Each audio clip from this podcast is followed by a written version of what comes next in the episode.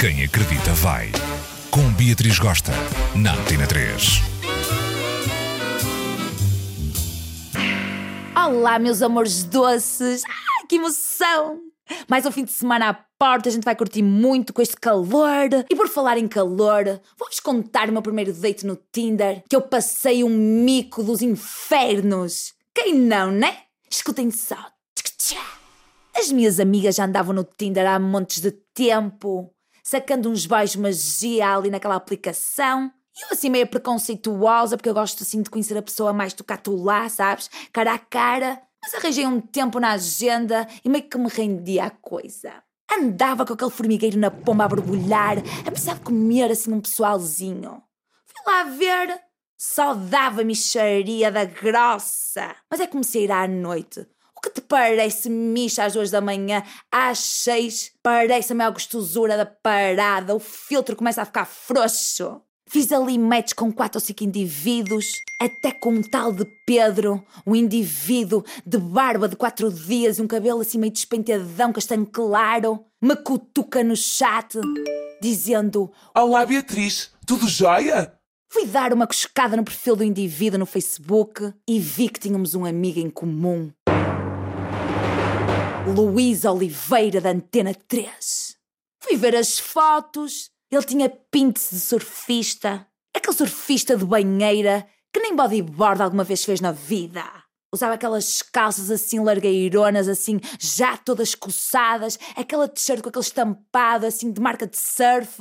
E ele tresandava a Beto das Antas, mas na verdade era um subúrbio de Francelos. Batemos um papo básico no chat coisa pouca para não brochar, e marquei logo encontro no Hotel Dom Henrique, na cobertura, ali no topo, na esplanada, para bebermos um drink gostoso. Montei-me na mini saia, all-star, casaco de ganga, toda assim, toda gostosa, e fui lá ter com ele nove e meia, quinta-feira em ponto, com um risol de leitão do Big Ben no bucho. Abre-se o elevador, avista o indivíduo de costas, sentado no bar. Ai, que coisa sexy! Dou-lhe aquele toque no ombro ele vira-se em câmara lenta, põe-me a mão na cintura e caminhamos para a esplanada. Comecei logo a bater um papo gostoso com ele e de caras percebo que o indivíduo fala a sopinha de massa. Ok, tudo bem, não há uma sopa de massa que agora vai atrapalhar um date, não é verdade? Mas o que mais me apoquentou não foi a sopinha de massa. É que o indivíduo é daquelas criaturas que fala assim muito baixinho e tu tens de deitar em cima da mesa para conseguir ouvi-lo, estás a entender? Coisa que logo para mim o santo dele não bate com o meu porque eu, ó, falo alto para quem quer ouvir e monta feira e a barraca. Ele pede um gin tónico, que é aquela bebida que vocês sabem. Já diz muito do indivíduo. Começamos a bater um papo e ele só falava dele, dele, dele, dele, fazendo a linha egocêntrico, dizendo que era o rei da cocada preta, que comia meio mundo e mais três, que as damas ficavam todas pancas da Sila Púria logo no primeiro date. Começou a revelar que era um reacionário, racista, homofóbico, preconceituoso. Eu comecei a inchar de tanto brochanço. Eu só pensava em ir embora e só tinham passado 10 minutos de date. De repente brota uma ideia. Olho para o telemóvel e finjo que recebi uma mensagem de uma amiga, desesperada, a precisar de um ombro amigo para desabafar, porque o namorado tinha acabado com ela. Olho para ele e digo-lhe: Está a ser tão bom este date, mas eu vou ter que abandonar. Uma amiga minha precisa de mim.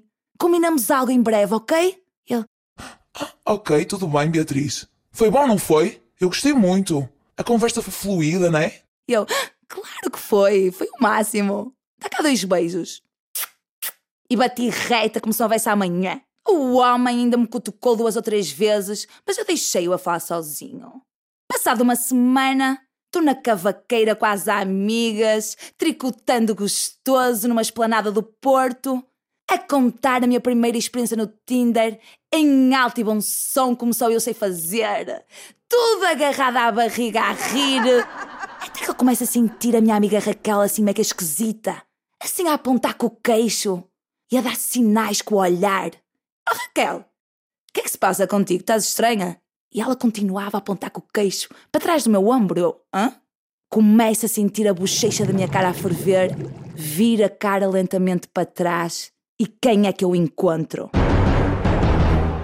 O Pedro, rodeado de quatro amigalhaços, ouvindo toda a nossa conversa desde o início.